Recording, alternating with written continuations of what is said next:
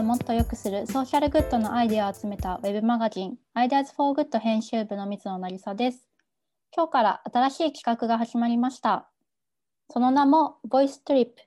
声で巡る世界です。コロナ禍で海外旅行がしにくい中、声を通じて世界の暮らしやユニークなアイデアについて知ってもらいたいという企画です。記念すべき第1回目に選ばれた地域は北欧です。北欧具体的に言いますと、スウェーデン、デンマーク、アイスランド、ノルウェー、そしてフィンランド。そして今日は編集部2人でお届けします。私、水野と、えー、キミカでお届けします。よろしくお願いします。よろしくお願いします。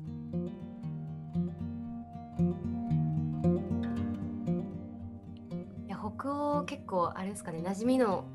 ある人はすごくあるけれどない人も多いんじゃないですか、うん、そうですね。そうですね。こうあの北ヨーロッパの5カ国なんですけど、かなり日本の東京と比べてもすごく寒い地域ですよね。寒いですね。うん、はい。寒くてあの空気が割と綺麗で、で、うん、水準が高くて、まあ、賃金も高くて、人の背が高くてっていう、いろいろなんか高い 高い国たちですね。確かに、うん、なんかこう日本からだと遠いイメージがあるんですけど実はねあのフィンランドって日本から一番近いヨーロッパ？あそうですよねそうそうなんでこうヨーロッパの入り口って言われているほど、まああのまあ、身近っていうことなんですよね実は。フィンランドの空港に行くと日本人の方いっぱい見かけますよね。うんそうだねハブ空港でもあるのでたくさんそう日本人はいると思います。そうですね。結構あのヘルシンキとか日本の方に人気な街であのムーミンとかあとデザインが結構可愛めなんで、うん、アラビアとか。なので結構その人気の方で日本人の方いっぱいいますね。で私たちと、まあ、北欧のちょっと関係性についてちょっとだけご紹介させていただこうと思います。成瀬さん北欧行ったことあるんでしたっけ、うん、そうなんです。北欧は今言った5カ国は全部行ったことはあります。で馴染みが深いところで言うとデンマークまずデンマークに7ヶ月滞在してました。でデンマークにある大人のための学校であるフォルケホイスコーレっていうところに7ヶ月ぐらい留学してしていました。あとはですねフィンランドにも1ヶ月滞在してました。この時は私がこの日本の食べ物である白玉？団子？を使ったアート活動をやってるんですけどこれをですねフィンランドに1ヶ月滞在して現地の方向けにこうアートワークショップやったりしていました。こんな感じですね。きみかちゃんはどうでしょうか？そうですね。私はアイスランド以外のあの北欧4カ国には行ったことがありましてで特にデンマークに関しては本当にこう自分にとって第二の故郷みたいな。もう高校時代に留学をしてからそこからずっとあの関わりが縁がある国なんですけどあとはその何何度もフィンランドも行ったことがありますしあとノルウェーとかスウェーデンもあの取材に行ったりとかっていうことをやってたので結構その自分にとっては馴染みが深い地域というかまたなんか何度行っても行きたくなるような地域ですね。そうそんな私たちなんですけど実はあの日本初の北欧デモクラシーフェスティバルっていうのがオンラインであってちょっと参加してきました。だいぶあのすごい盛り上がりでしたよね。うん。多分参加者数数百人以上は多分ねいたと思います3日間でもともとそのデモクラシーフェスティバルっていうのがあの、まあ、いろんな訳され方があってその民主主義の祭典とかいろんな言われ方があるんですけど、まあ、北欧の初のフェスであの政治家の方が来たりとかなんかいろいろなこう社会的なテーマについて話す話したりとかするんだけれどもすごくカジュアルなんですよねビール飲みながらとか。なんか本当にフェスティバルって言ってる通りこうなんだろうこう硬くならずにそうなんか食べ物食べ食べた食べながらとか音楽聴きながらこう語り合えるような場なんですよね。うん。結構北欧の方あれですよね。ビール片手に普通になんか草原とかであの政治の話したりとかすごい、うん、あの語る場がカジュアルですよね。確かに、うん、バーとかあとねなんかフィンランドとかだとサウナ、ああサウナもありますね。なんかね、うんうん、話してるって聞いたことあるんですけど私もなんか実際なんか実際このデモクラシーフェスティバルデンマークで行った時にその時は、まあ、ボンホルム島っていう島で1週間ぐらいかななんかやってたんですけどなんか本当にこう街こう全体が、まあ、おお祭り騒ぎで、まあ、政治家市民、まあ、企業の方とかが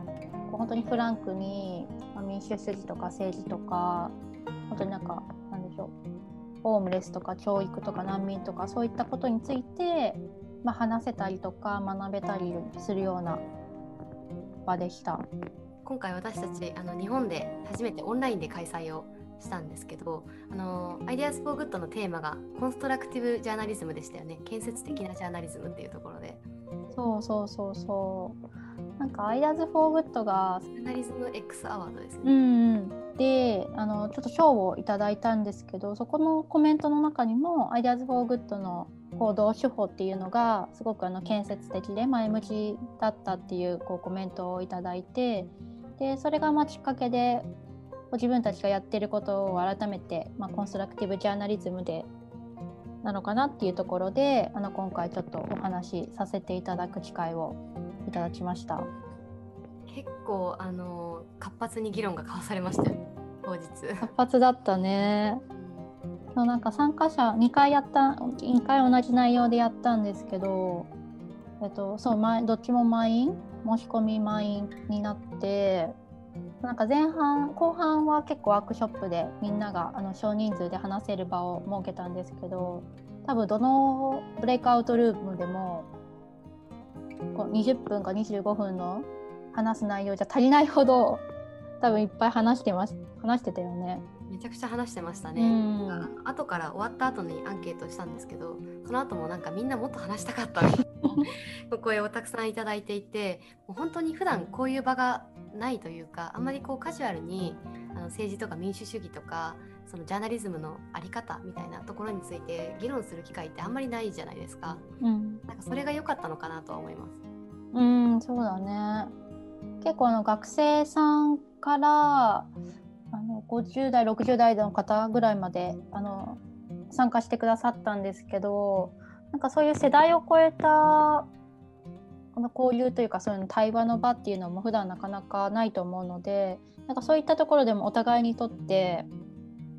なんか面白い機会だったのかなって思い思います。なんか今年あのコロナ禍でオンライン開催だったんですけどなんかもともとはオフラインで考えていたみたいなので来年もし可能であったらオフラインでまた参加したいなと思いました。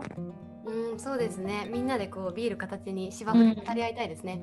うん、うん、すごい楽しそうだなと思って。うん、めちゃくちゃいいと思います。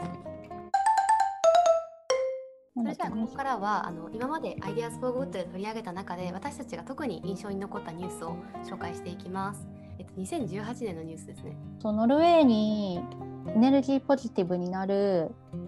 ホテルが建設される予定っていうニュースが1個あります。ノルウェーのだいぶあのノルウェーの中でも北極圏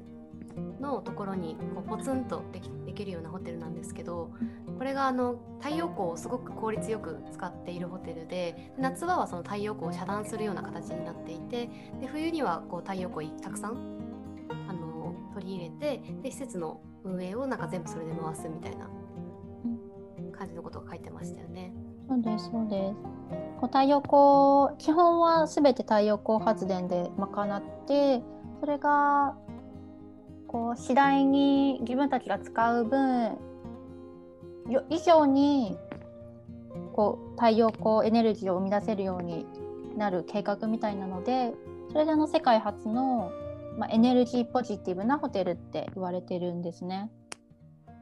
今のところあの完成の予定になってるのが2023年なので、まあ、ちょっとまだまだまだ先なんですけどこれできたら実際にできたらすごい面白そうですよね。うん、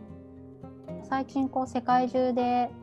例えば2050年までにこうカーボンニュートラルを目指すとかまだ日本もそうですけど脱炭素社会を目指す制限宣言をしているので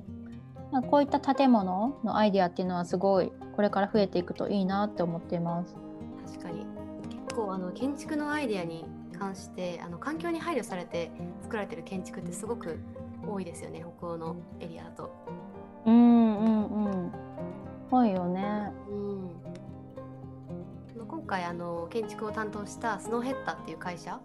もあの結構その環境に配慮配慮したようなこうサステナブルな建築をたくさん作ってますし、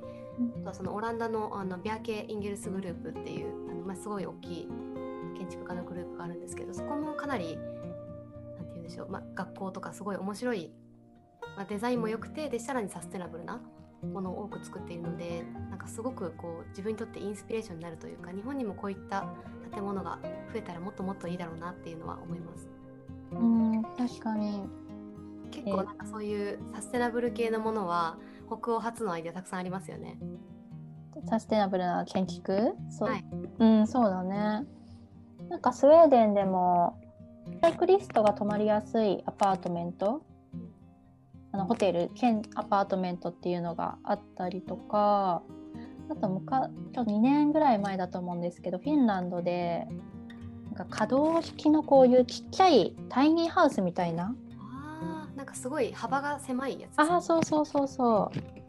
っていうああいうなんかアイディアも面白いなと思って。でもああいうのとかこう大きな建築じゃないけどこう結構割とどちらかというとミニマリスト的な建築でなんかこう日本人的感覚とも合いやすいのかなと思ったりして見てました。確かに。うん。もしかしたら日本のあのわかんないですけどすごい傲慢なこと言うかもしれないですけど一部日本のからインスピレーションを得得てるみたいなたまに。建築家の方が言う時あるのでなんかもしかしたらそのミニマリスト的精神なのかもしれないですね。うん確かに。そうだね。うん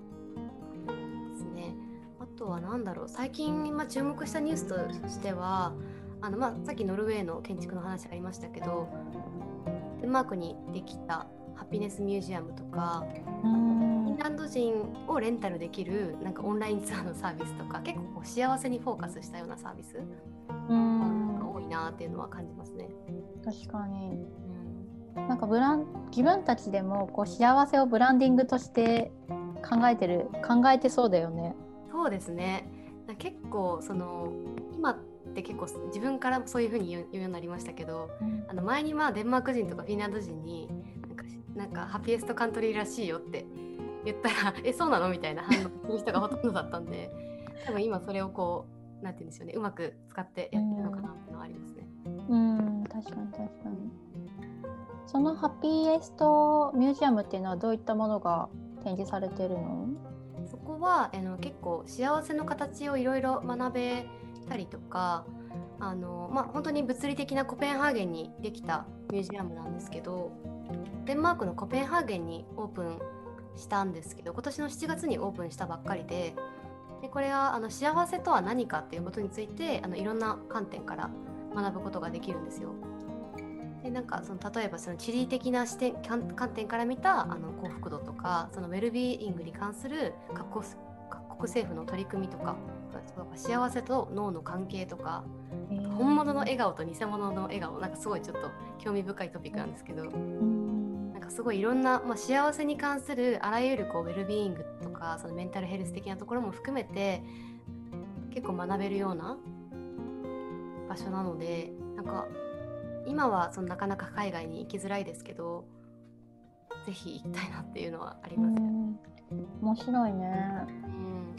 なんかウェルビーイングって最近のこう街づくりのキーワードにもなってるからこう wellbeing economy っていう言葉もあると思うんですけどこれから来る言葉なのかなって。確かに。今まさにコロナ禍であのすごくこう閉鎖的な空間空間というかあの孤独を感じている方だったりとか、まあ、すごく自殺率もね上がったりとかしてますしウェルビーイングとかメンタルヘルスっていうところが一個のテーマなのかもしれないですね。うんそうだね。みんなに普遍的に関係するもんね。うん、そうですね。あんまりその幸せの形って結構そそんな数年単位で変わったりとかしないと思うので。そのフィンランドのレントフィー？あレントアフィンですね。レントアフィン。フィンランド人を借りるっていう意味のサービスが、面白いコンセプトだよね。ですね。フィンランド人借りるってすごいんって思うんですけど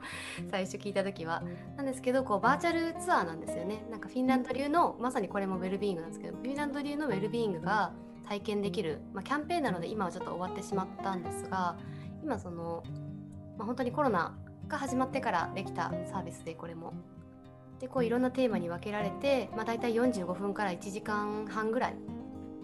にあのフィンランド人の講師1人と一緒に学んでいって料理とか手芸とかサウナの入り方とか本当にテーマが多岐にわたるんですけどフィンランド人と一緒にこう幸せの形を探っていくみたいな企画ですね。すごい面白そう。これもやってみたかったなっていう。ローカルなこう暮らしを私たちは日本にいて生活であの体験できるっていうのがなんかすごいなと思って。フィンランドに渚さん1ヶ月ぐらい行かれてたじゃないですか。うん。なんかその時に印象的だったエピソードとかってありますか？1個はその私が滞在していた場所が、まあ、特になんですけどヘルシンキからさらに車で多分5時間ぐらい行ったところでかなりあの森の中かつ確かの湖が一番多い州に1ヶ月滞在してました。でそこで小学校をリノベーションした施設で1ヶ月いたんですけどもう周りは森と本当に湖でそんな中やっぱりこう周りに狩りをする人がいてで実際にごめんなさい何の動物だったか忘れちゃったんですけど動物をあの狩りしてで仲間で仲間たちで、まあ、食べるっていうことをやっているのを見てなんかこう、まあ、特に私今東京に住んでるのでなんか本当に自然とこう自分たちの生活が一体化してるんだなっていうのはすごく感じました。なんかフィンランドの好きなところの一つに結構自然に対する見方があの日本と似ているなっていうのを常々感じていまして、うん、あの結構こう自然とその人間を切り離してこう自然を守らなくてはいけないって言ってる国とかその考えて多いんですけど結構西洋的な価値観というか、うん、そうじゃなくてフィンランド人はもうなんかあの森なんかもう疲れた時は森に行くとかその心が乱れた時は森に行くっていうなんか常にこう森とか湖が常に自分たちのそばにあって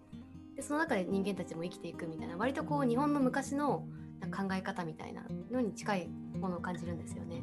すごく感覚的な話になってしまうんですけど割とこう日本人と似てるなって思うところもありますねそういう意味ではフィンランド人は。みんな夏になったらこうロングバケーション取ってなんだろう？湖の企画のロッジとかね。あそうですね。サマーハウス。滞在うん。向こうの人サマーコテージ持ってるんですよね。うん確かに。うん。こうサマーコテージで過ごすコツは何もしないことって言われました前に。あー確かになんかこう夏休みみんな予定を詰めがちだと思うんですけど。そうなんですよ。なのでただこう読書をしたりとか、まあ、何も考えずにただ寝たりとかあとこうあのサウナに入ったりとかあとサウナの中でソーセージを焼くとめっちゃ美味しいんですよ。えー、えなんか匂いとかさサウナ サウナの中がソーセージの匂いになりそうだね。あでも意外といや、うん、ソーセージがサウナの匂いになることはあるんですけど、えー、サウナがソーセージ臭に埋まることはないです。へえー、すごいでも美味しい、えー、美味しそう。はい。サウナこう出て入って出て入ってするじゃないですか。うん、でその出て入っての一回出た時に外にこう冷たい風を感じながらでも体はポカポカでサウナで温まってるので、うん、あソーセージ食べたりビール飲んだり。っていうのをやってすごいなんか楽しい楽しいです。確かに。なんか行きたくなってきたね。本当ですね。そういうフィンランド式のサウナがある方情報お待ちしてます。お待ちしてます。デンマークの話にをしますとと皆さんのデンマークは環境先進国っていうイメージがあると思いますし、まあ、実際2050年までにカーボンニュートラルを目指すってあのコペンハーゲン市が言ってるんですね。で実際にそのコペンハーゲン市の公式観光えーと、 destination management を組織している、まあ、 Wonderful Copenhagen っていうところがあるんですけどそこがあのサステナブル観光の促進に向けた新たな戦略Tourism for Good っていうのを、えー、2年前に立ち上げているいます。で実際あの大型ホテルの約90%以上がですねこう第三者のサステナビリティ認証認証を、まあ、取得していてこう食料飲料のオーガニック転換率もこう目標があって例えば2020年までに60%にするっていうあの目標が定められています。で実際私も2020年のと実は1月かなコペンハーゲンに行ってたんですけどその時に泊まったコペンハーゲン近くのホテルでもすごいなんか朝食がオーガニックのすごい美味しい朝食が出てきたりしてなんかそういうところはすごいいいなと思いました。なんか印象に残ってるところとかある？私はあのスウェーデンのストックホルムに前に泊まった時にあの私も同じく朝ごはんなんですけどすごくあの植物性のミルクが充実していて種類が。であの今日本でもいろいろこうオーツミルクとかアーモンドミルクとか入ってきてますけどまだその当時あんまり入ってきてない時にすごく早くからあのいろんな種類のミルクをあの出していてで朝ごはんも当然もうビーガンの方のためにそういったものを選べるようになっていてで完全にビーガン食とかも自分でもうビュッフェなので選ぶことができるんですね。でそれがすごく美味しいですし味ももちろん美味しいですしでそのパッケージもすごく可愛いしなんかこういった風にこう選択肢がたくさんあるっていいなっていうのを、うん、確かになんか選択肢が選択肢があるってことが大事だよね。うん、調整するのではなくて、まあ、あの選びたい人はそれを自由に選べる環境っていうのがすごくあの優しいなって思います。そういうなんかオプションがあるところもこうアクセスが悪かったりとかすごく高いとかそういうわけでも全然ないですし普通に当たり前になんかスーパーで買うこともできるしっていうのがあのすごくいいなと思うので。そういうところはあのなんか見習いたいというかうん、もし自分がヨーロッパに北欧に住んでいたらあのビーガンそのフレキシタリアンぐらいでも少なくともなりたいなっていうふうには思いますね。うんたまにビーガンになったりっていうことですね。少なくともほとんどビーガンでもいいかもしれないです。チーズとかも美味しいですし。うん確かに。チーズもね美味しいし安いしね。美味しいですね。ビーガンチーズめっちゃ美味しいです。うん。じゃこんな感じであの話してきましたけども、皆さん北欧に行った気になれましたでしょうか？どうでしたか？実際に今本当に行けないタイミングだと思うんですけど、もうコロナが明けて、まあ、自分が自由に行けるようになったらぜひぜひ行ってみてほしい地域なので、本当におすすめです。そうですね。一回やっぱりあの行くのと行かないのとではこう空気感っていうのを感じられるかだれないかってすごく大きいと思うのでコロナ禍が明けたらぜひ皆さんにも行ってみていただきたいなと思います。そうですね冷たい空気とあの人の温かさとあのサウナを感じてきてほしいですよね。確かにサウナ入りたいね、なんか自分が話しながら入りたくなっちゃいましたよね。うんなってきました。皆さんもそんな気分を味わっていただけたら嬉しいです。はいありがとうございました。はいそれでは皆さんのお時間をいただきましてありがとうございます。次回は東南アジアについてお話しする予定です。今日も素敵な一日をお過ごしください。お相手は IDEAS FOR GOOD のキミカと水野成沙でした。バイバイ。ありがとうございました。した。バイバイ。